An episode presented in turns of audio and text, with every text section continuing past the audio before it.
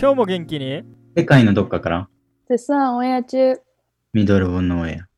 はい皆さんこんにちは。ミドルノブミドルオブノーエア始まりました、えーどうも司会のアダムです。よろしくお願いします。アンヌです。マディではい今日も3人で届けていこうと思います。で今日はあの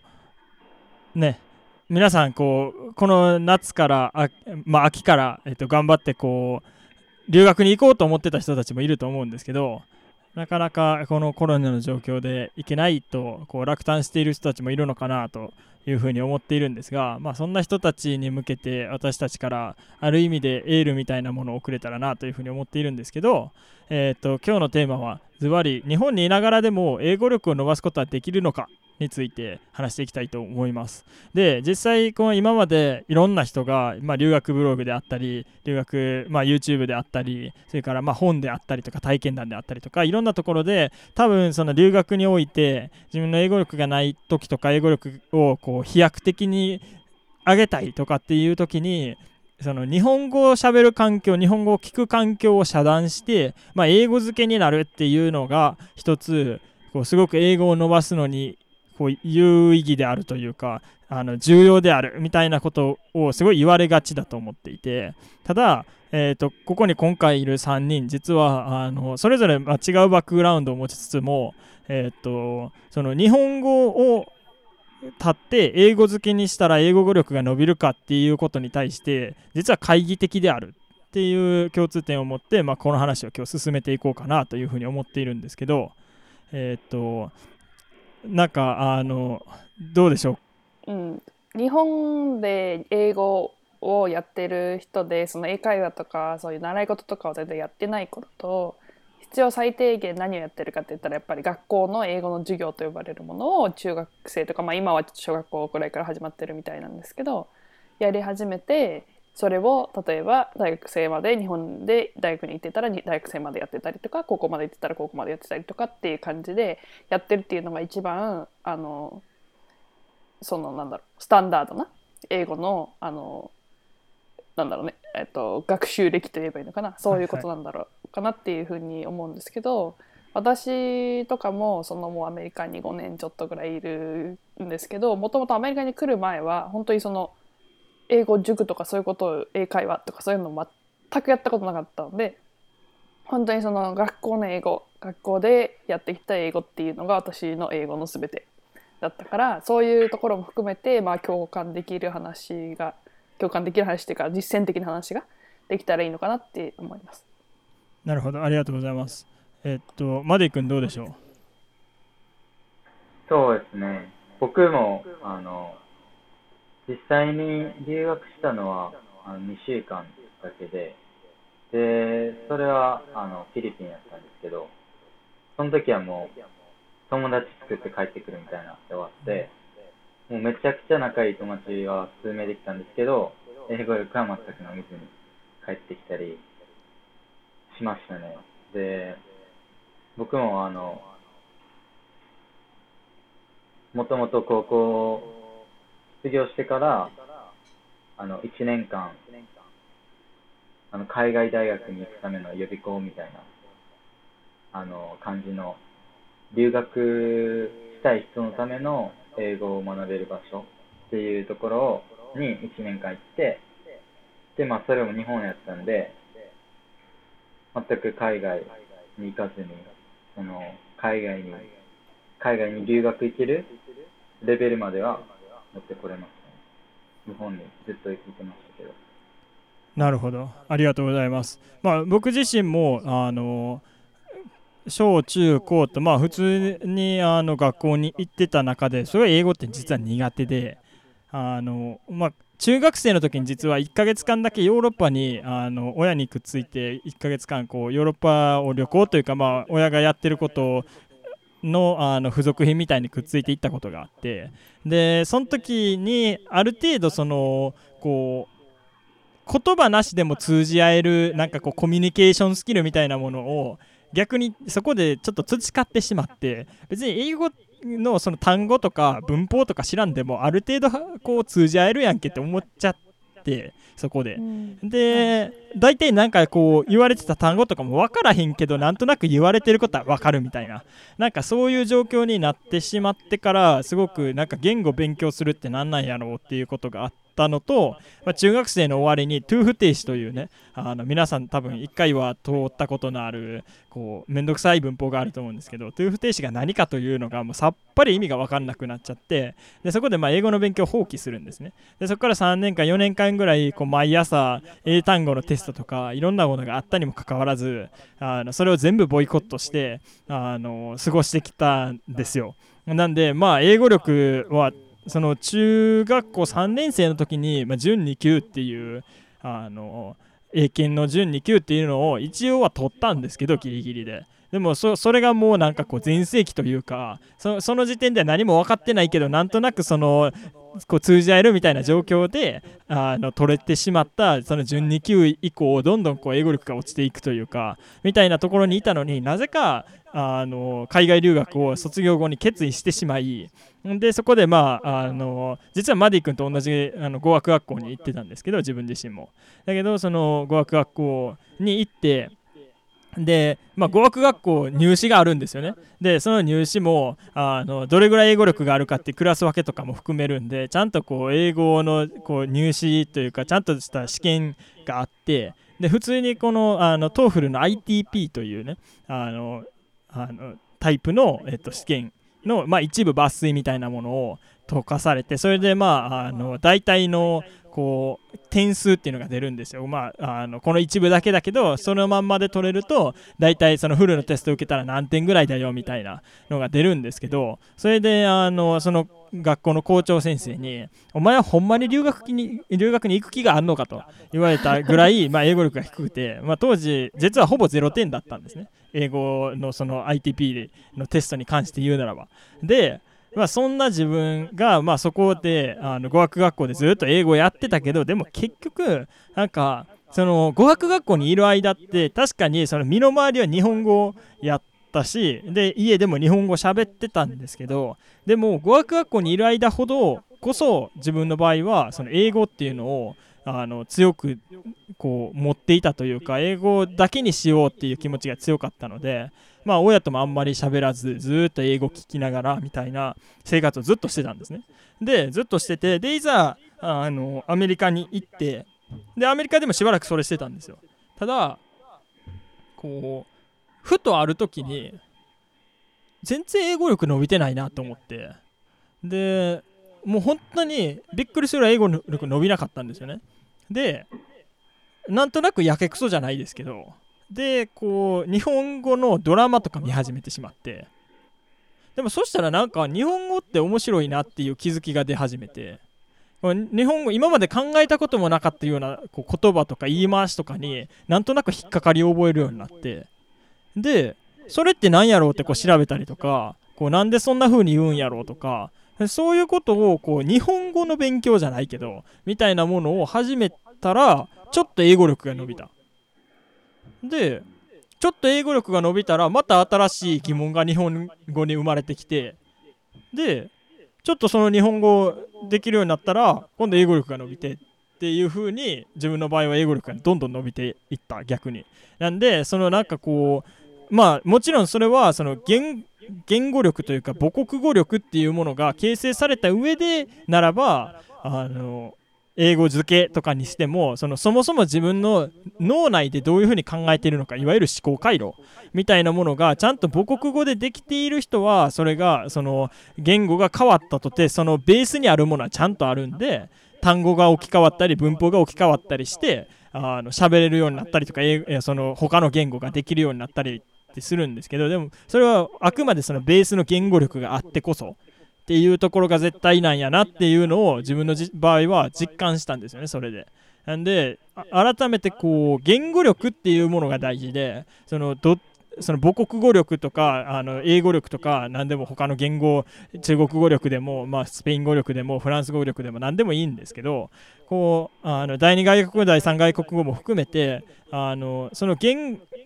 なんていうのかなそのその語学力があるかないかを測るっていうのは実はその言語力があるかないかというか言語力の器の大きさに依存するんじゃないのかなっていうのが俺個人的にすごいいつも考えていることでうんなるほでそこって実はごめんなさいねちょっと待ってね。あのでそこって実はその確かにその自分の場合は英語っていう他の言語を学ぶことによって日本語っていう母国語が見えてきた部分があるんでそういう意味では英語っていうのはすごいやってよかったなって思うけど逆に英語だけでその自分の言語力いわゆる母国母国語の言語力が伸びたかって言ったら絶対そうではないと思ってるしでそれを裏返すならば別に日本にいても自分の言語力っていうのは上げることができると思ってて、まあ、本読むとかあの人と喋るとかうまいこと伝えれるようなこう力をつけるとか語彙力があるとかあの考えがまとめれるとかそういうのも全部含めて言語力だと思うんですけどなんかその言語力っていうのはだからこそなんかあくまで別にその英語をずっとそれがあるかないかが絶対大事やなって思うからこそそこを伸ばすのは日本でもできると俺個人的には思ってて。なんかそうそういう感じなんですよ。アンヌさんなんか言おうとしてたことうんどうぞ。今今アダムが言ったところから少し派生してなんだけどあの別に日本でもアメリカでも世界どんな言語喋ってどこにいても同じことなんだけどやっぱり新しい言語を学ぶと一番人が忘れやすいことが一つあってそれは何かっていうとあの日本人としてアメリカに来たらみんなアメリカ人は英語ができるって思い込んでてそしたら私よりみんな英語ができるからじゃあ英語の成績がみんないいかとか、テストの成績がみんないいかとかもしくはその英語を使って学ぶ他の教科の成績がみんな私よりもいいかって言ったらうん。それだけは絶対に違うわけなんだよね。それをみんな絶対に忘れる。本当にこれは忘れる。私も忘れてたし、うん。みんなこれは忘れて別にそれ普通のことなんだけど、覚えておいてほしいかな一番覚えてほしい覚えておいてほしいかなって思うことは、うん。日本に日本に置き換えて考えれば一番わかりやすくて、日本にいる同じクラスの子たちがみんな日本語は普通に生活、ね、して喋れるわけだしベーシックはできてるわけだしもちろん文法の用語とか単語を知ってるかどうかっていうのは別だけどそうじゃなくても喋るはするわけで,、うん。で別にその、ね、めちゃめちゃブロークンな崩れた日本語喋ってるわけじゃないと思うんだけど、じまあ、ある程度の意が思疎通っていうのはできるよね。そうそうそうそうその人たちがみんな国語の成績がねうん。みんないいかって言ったら、それは違うよね。うん。それから他の社会とか理科とかさあの数学とか別に全然違う授業でもいいけどそういうのがみんな日本語ができるから全部理解できて成績がいいかって言ったらそれもまた違うわけだからやっぱりまずはその、うん、そこそこをすごく理解しなきゃいけなくてだから自分が英語ができないからこれができないあれができないっていうことは絶対に思う必要がなくてうん。それでそのさっき言ったそのアダムの言語力のところから派生するんだけどその言語を喋れる時にそのベースに来るのはいろんな力があってコミュニケーション例えばコミュニケーション力とか言語力とかそのなんだろう何かに気づく里さみたいなところとかっていうのが全然いろんなスキルが重なった上で今の自分がどれぐらい英語が例えば喋れるかとかいうことにつながるからあのその一つそのそれで自分の中でどれかどっかに強みがきっとあったり弱みがあったりするはずだからそういうところをあの気づくっていうことがまず一番最初のステップとして大事で。でだからそのさっきアダムが言ってたみたいにアダムの場合はこういうこれこういうところがなかったからとかこういうこれこういうところがないことに気づいたからそこが強くなっていくにつれて英語できるようになったとか例えば、うんそういうことが起きるわけであの、うん、だからなんか言語ができるっていうことはすごくいろんなその一言で言ってもいろんなことがあってその一番まずまず分かりやすいのはアカデミック・ラングエッジとそのコミュニケーション・ラングエッジっていうところでやっぱりアメリカで要は人種の何サラダボールかルツボか分かんないけどだから あのたくさんいろんな言語を喋れる人が実はいる。日本に比べたら全然いる。日本人は日本語が基本的に喋れるけど他はあんまり喋れないっていう人が多いけどアメリカの場合はもうそもそも自分のエスニシティとかがあるから喋れるっていう人は結構いるんだよ。だけどこれが何が何が違うかって言ったらじゃあみんなが喋れるのかって言ったらそういうわけではなくてっていうのはどういうことかっていうと例えば家族が喋るからコミュニケーションはできるとか家族が喋れるから聞けるけどリスポンスは自分が英語の方が楽だとか。うん。例えばそういう人がわんさかいるわけ。でもそういう人が例えばその国に行ってその国の授業を受けたらできるかどうかって言ったらそれはまた別の話なわけなんですね。だからそういう意味で言語ができるっていうのにも一口そういうふうに言ってもいろいろあるしあとはそのうん、どうしてもその、うん、言語にさ長けてる人私の友達とか日本の高校の時の友達とかも1年間か2年間かぐらいしか海外に住んだことがないのにすごく言語がこうなんていうの？とてもイギリス風な女の子みたいな 友達もいてだけど他の子でもうちょっと長く行っててももう日本に帰ってなんかそもそもにこっちにずっといる子でも日本的な考えを持って日本人だなってすごい感じる子とかもいるわけ。うん。だからそういうところから言ってもその、うん、能力が全然違うっていうのがあるし。ああともう一個だけ言いたいのはあのこうよく聞くことで10、まあ、一応そのサイエンティフィックなリサーチから来たところで16歳だったから15歳だったからまでに言語を学ぶとだから小さいうちに学ぶとはいはい。いいけど、後から学ぶともうあ脳がちょっと出来上がっちゃってるからうんうん。学びにくいみたいな。うんそういうリサーチの結果とか話とかもあって。でそれはある意味は正しい、うんある意味は正しいけどでもそれを超えたからといって喋れないかって言ったらそれは違う、うん。ただそのメソッドを変えないといけないからその脳のそのただいるだけで小さい子はただいるだけで本当にそれを習得していく能力があるから、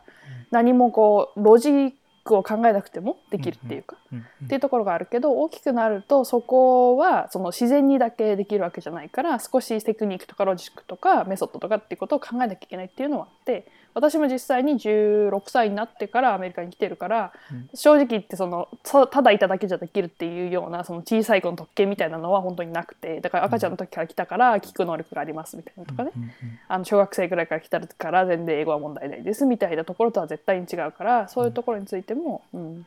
あのまあなんだろう。気落ちする必要はないって言えばいいのかな、うん。あのやり方が違うだけでそのだからやっぱり何が一番大事かっていうのはその自分の言語能力のどういうところが足りないのかどういうところがあるのか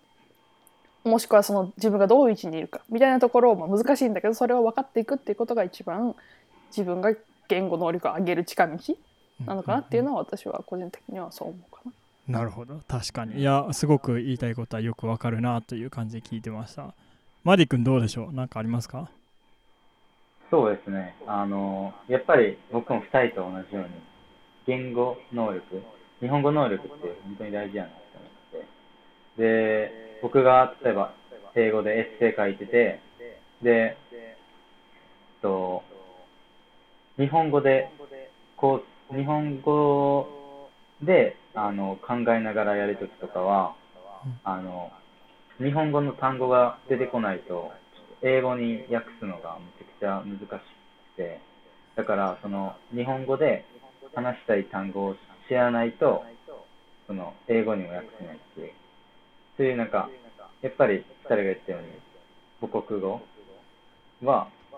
大事なんかなって思いますね。なるほどいや本当にそうだなと思いますねなんか自分はそれこそそのアメリカにいる間はその、まあ、さっき話したのに加えてこう日本語クラブっていうのを立ち上げてで日本語をその海外の人に教えるっていう機会を、まあ、週に1回2回ぐらい持っていてでそれもやっぱり一つ自分の中でこう日本語っていう言語を知るのに大きな役に立ったかなっていうふうに思っててでやっぱその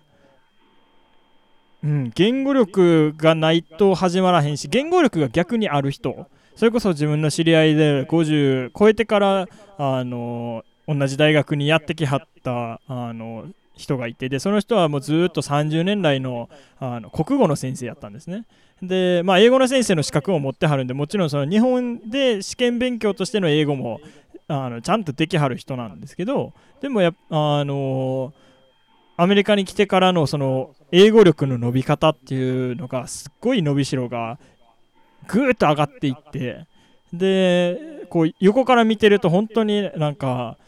もうどんどん毎日のように英語ができるようになっていくんですよね。でなんでかななんでかなと思って見てたんですけどでもちゃんと日本語がこう日本語というかまあ言語力がある人、まあ彼女の場合は日本人だったんで日本語力があったからこそこの英語っていうのはちゃんとこう喋れるようになっていってどんどん英語力っていうのは増えていったんかなっていうふうに思うとやっぱりその英語だけを学んでればいいっていうもんではないのかなっていうのがやっぱりすごく思うところとさっきそのあの14歳15歳ぐらいまでで一旦その赤ちゃんみたいにこう聞いてるだけで覚えるっていうところは終わるっていう話でしたけどだからそれって要するに多分そのマインドセットがネイティブ的になるっていう言い方もできると思っててででもマインマインそのネイティブって実はこうあんまり考えずに喋ってるところがあるからこそあんまりロジカルでなかったりとかする部分もあってそうするとその例えばこう最近あのいろんな国で特に問題になってたりするんですけどこう小さい頃ある程度の年まではあのあの一つの国におってで78歳とかであの別の国に移住してでそこで別の言語を学ぶとその両方の言語が確立せぬまま両方ネイティブレベルとしては喋れるんだけど言語力がないとかあの自分のアイデンティティが保てないとか。要するに貴族意識がどこにあるかっていうのが微妙であのこう自分ってどこから来たんやろ自分って何なんやろうっていうふうに悩んでしまうとかっていうのもやっぱりその言、まあ、脳が固まってしまうという言い方をで合ってるかどうか微妙かもしれないけどでもその何て言うのかな一つの言語である程度その思考回思考っていうことができるようになるっていう状況まであの一言語で行く方がいいのではないかと最近実は研究者の中で言われ始めてるぐらいそのでそこが1個あるから次の言語がその上に乗っかれるというかじゃないとあのいろんな問題が起きてくるよねっていうのは経験則的になんとなくそのこうブラックボックスでやった部分が明るみになってきは来た来始めてたりとかっていうのも含めるとなんか逆にチャンスなんじゃないのかなと思っててこう日本にいながらあの海外特に、ね、今は英語のこうアメリカの大学なのか、まあ、他の大学なのかあの英語圏の大学に行こうとかもしくは他の言語でも他の大学他の言語の大学に行こうとこう留学しようとしている人たちにとってこの状況っていうのは確かに現地での体験っていうのはできないかもしれないけどでそれはそれでこう何にも変え難い経験やと思うしそれはでも別にあの他のタイミングでもできるんじゃないのかなって思う一方日本で今いるからこそできることって日本語を伸ばしながら他の言語を伸ばすこと。っていうのがこう同時並行でできる。みたいなことを考えるとなんかすごいチャンスなんじゃないのかなと俺個人的には思ってたりするんですね。確かに。なんか私のその知り合いとかこっち来てから知り合った子とかでもその日本人だからずっとアメリカで生まれたりとかほぼほぼアメリカで住んでる子とかでもこの間話を聞いてたら意外とあの英語がのテストを受けるときにその大学受験の話をしてたんだけど大学受験の時にその受けるテスト SAT とかっていうのがあるんだけどその SAT とか受ける時に意外とあの難しいみたいなことをそのそのだからネイほぼネイティブだからどれぐらい難しいのみたいなことを私は聞いたのね、うん、そしたらいや意外とあの分かんないんだって言われて、その喋れるのには問題がないからそれも全然大丈夫だしそのなんとなく何言ってるかみたいなことは分かるけどその文章を読んで読解力というのかな、そういうところがあんまりないからあのこう選択肢を例えば4つ選択肢があるんだけどその4つの選択肢から2つが完全にいやこれはおかしいだろっていうやつ。2つがちょっと微妙なやつ。みたいになった時にその2つを絞るのがすごく苦手だとか例えば、うん、そういうことが起きたりその文法とかをちゃんとその習わないからあのなんとなくしか分かってなくて感覚で選ぶことはできるけどそのトリックみたいなところがあったりとか説明しなきゃいけなかったりとかってなると分からないとか、だから結構その自分もあ英語みんな分かってるからかその何？現地の子に分かんなかったら質問すればいいやみたいな感じで最初は思ってたけど、でも意外と聞いてみるとあの感覚では分かってるんだけどだから人に説明することはできないわけなんだよね。だから自分の中で私は結局自分でそのちょっとそのさっきも言ったところからつながるんだけどロジカルに学ぶことができできたっていうかそれに対して意識してやったから後であのこう仲良くなった新しく留学に来た日本人の子とか他の国から来た子とかに英語を教えてくれって言われても、うん、とかまあ弟とかもいるんだけどその弟に英語を教えてくれって言われてもあのこうその自分がまずその自分に説明できるようにならあの勉強したから次誰かに説明する時もできるようにある程度はな,、なってでもそれが多分そのネイティブの人でそういうことを意識しないでやってる人だったら感覚として喋れはするし間違ってはいないし、だけどそれが何でかっていうこととかどういうロジックかとか、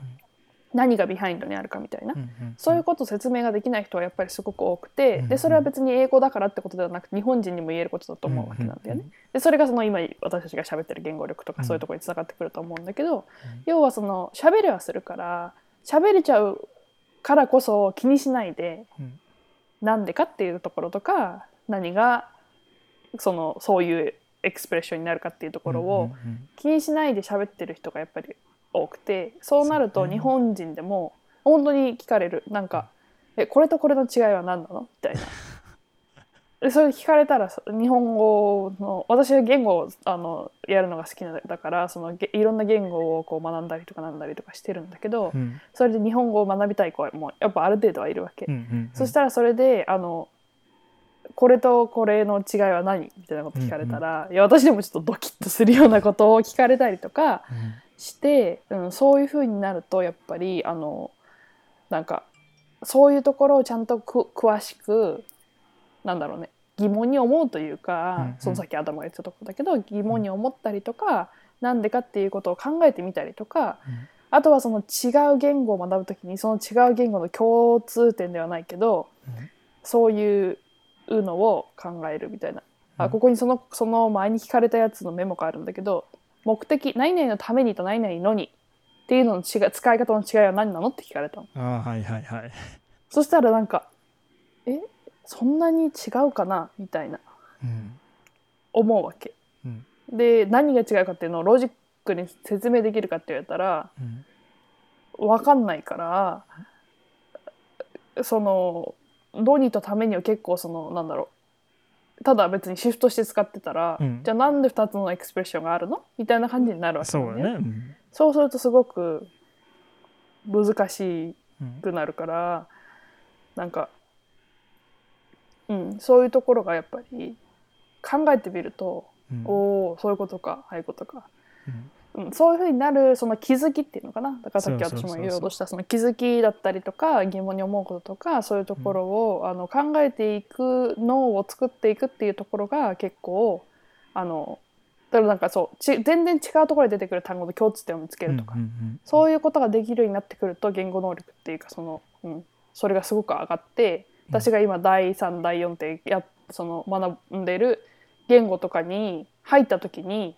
まあ楽ではないよ。楽ではないけど、取っかかりがね。そうそうそう。なんかある程度あこういう感覚でこことここの単語とこれとつながってるんだみたいなとか、うんうんっていうのがあったりあこれはこういうシチュエーションで使うんだだからこれとこれは同じようなエクスプレッションだとかね、うんうんそういうことが分かるようになるからやっぱ直訳するそのなんだろう翻訳機を使うっていうこと以上のことが翻訳機はやっぱりそれを固定概念を追いつけちゃうから、それ私は全然翻訳機賛成派じゃないんだけど、うん。そういうことができるようになるっていうところはすごく重要だと。そうね。だから多分今の話聞いててこうまあうちらは言語力という言葉を使ってきたけれどある意味でそれってこう思考力とも言えるんじゃないのかなっていうようなことを思いながら聞いてうそう。そう読解力とか思考力とかそういそう考え方とかねそういう。ことも含めてこう含むこう言っている話やなっていうふうに、まあ、自分のことも思いつつっていうのはあるよね。やしなんかその日本語のその細かな違いとかって本当に分からなくって。でまあ仕方ないといえば仕方なくって。その日本語って術語言語って言われて術語が大事なのよね。だからなんかあの手におはじゃないけどっていう部分で主語も術語も変えれちゃうというかテニオ派が変わればあの主語なのか実語なのかっていうのがそのテニオ派で決まるんだよね。ただ英語っていうのはこうストラクチャーで決まるから主語言語って言って、まあ、中国語もそうなんだけどこう何が主語なのかっていうのがもう絶対動かないその文文の中で。その順番の中で絶対にこの順番のこのタイミングできたらこれは絶対このあのなんていうのかなこうえっ、とこのえっ、と言葉の種類というかだから動詞なのか名詞なのかとか主語なのかと述語なのかとか形容詞なのかとかっていうのがもう全部それがあのある意味枠にの中にはまった状態で分かってるんだけど日本語ってそれをテニオ派とか述語でどうにかこういじくり回せるというかだから同じ語順でもそれテニオ派変えるだけで意味全然変えれちゃうというかっていうところも含めてやっぱりなんか本当に考え方も違えばその感性も違うし。でそういうのも含めてなんか分かってきたりとかするとその取っかかりじゃないけどでそのさっきのその第第3第4の言語とかってなってくるとかいうのも多分あの例えばあのなんやろ楽器弾く人とかには分かってもらえるかもしれんけどこうある意味であのこう一つの楽器が弾けるようになると2つ目3つ目の楽器ってすごいいや別に簡単じゃないんだけどある意味でなんとなくこう例えば4拍子拍が分かるようになってるとかなんとなく音感があるとかあの楽譜が読めるとかあの半音の違いが分かるとかそういうことが意外と他の楽器でも重要やったりみたいなことが言語でも絶対あると思っててなんかそういうような違いな違いというかなんていうかこうそそれと同じようなことなんだよっていうのは自分としても伝えたいなっていうふうに思うんですけどうんマディ君どうでしょう？なんかあります？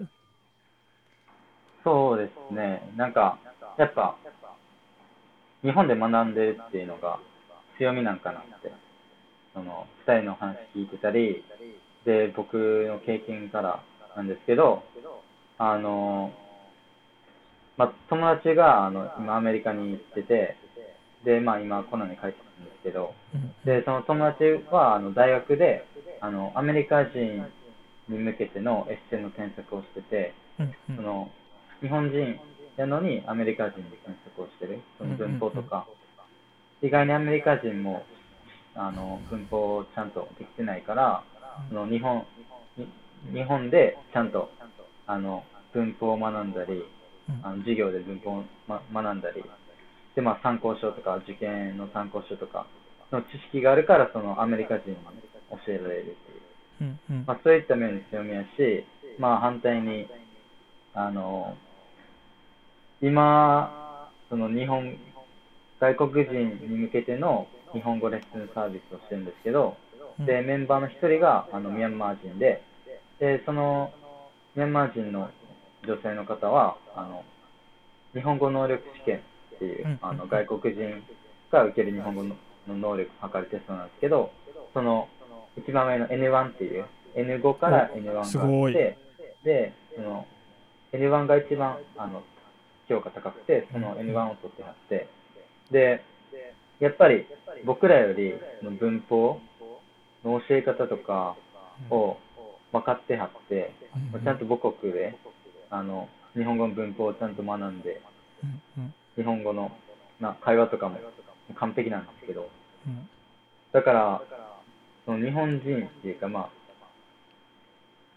日本人よりその説明ができる文法が分かってるから、そのちゃんと学校で学んできたから。だからその人にあの、あの日本語の教材とかを作ってもらったりしてて、うんうん。で、あの、僕らが教えられないところでも、なんかさっき、アンヌ、うん。うんアンヌ。アンヌが言ったように、とその、日本人では教えられない微妙なあの文法をその彼女が教えられるので、やっぱ日本人、その日本人が日本で本当に頑張って英文法とかをやっていれば、そのアメリカ人に教える機会もあるんじゃないかなって思そうでまああのその言語とかってまあ英語今回英語にこう絞って話すと例えばその言語ってあのゴールじゃなくてツールなんですよねどう考えても。でそれってその意思疎通したりとか考え方を伝えたりとかっていうそのツールでしかなくってそれがゴールでは絶対ないからこそそのアメリカ人とかその英語ネイティブの人たちが喋ってるものが正しいのではなく英語に関して言うならば世界の共通言語と言われるだけあるからこそ世界スタンダードののこう文法っていうのが存在してでそれをベースに日本の例えば文法書とかっていうのはできてるのでこうアメリカ人が間違ってるみたいなことも実は往々にしてあったりするんですよね。だからこそなんかそのこう現地ででこう例えば英語とかも、まあ、日本語もそうだけどこう喋り方とかしゃ使ってる単語とかである意味そのこうソーシャルクラスみたいなこのなんていうのか所得であったりとかこう育ちであったりみたいなのがある意味こう見えてくる部分もあったりとかいうところも含めるとやっぱりこう、ね、ツールだからこそそのツールがその相手にどう映るのかみたいなのも含めて考えるとあのこう世界基準のスタンダードの英語をしっかりそれこそ全部説明できるぐらいまでちゃんとできる？っていう方がすごい武器なのかなっていうふうには思うからこそなんかこうこういうせっかくのねこういう機会だからこそなんかそのね皆さんいろんなこう思考力であったりとか言語力であったりとかもちろん英語力っていうものを高めてほしいけどそのもっと元にあるあのところみたいなところまで目を向けてやれるときっとそれがあの大きな武器にこれからこう世界の人と喋っていったり、まあ、ビジネスすることもあれば、まあ、いろんなあの交渉したりとかいろんなことがあると思うんですけどそういう中で大きな武器になっていくんじゃないのかなというふうに思ってるあたりで今日の話を締めていこうかなというふうに思います。えっ、と、まあ、今週はこんな感じの話でしたが、ね、皆さんぜひこううまいことこの時期をこう使ってほしいなとそれこそ多分あのこの秋学期いっぱいはいけないっていう人も多いと思うのでなんかこの時期を本当に有効活用してほしいなというふうに思います。というわけで今週はこの辺で以上にしたいと思います。うん、また具体的な方法とかそういう話もいつかできたらそうね、今回は結構ブロードな、そうね、確かに。抽象的な話抽象的な話やったから確かにうん確かに。もっとこう私たちがそれぞれやったテクニックとか、うん。などういうアプローチをしたかみたいなところもゆくゆく話していきたいなって、いやしあの何かこうこんなことが気になったとかいうことがあればぜひあの質問とかもあの書いていただけたら答えるようにしたいと思っているので、まあ、そんなんもあのどしどしお寄せいただけたらなというふうに思います。では今週はこの辺で終わります。ありがとうございました。また来週も聞いてください。バイバイ。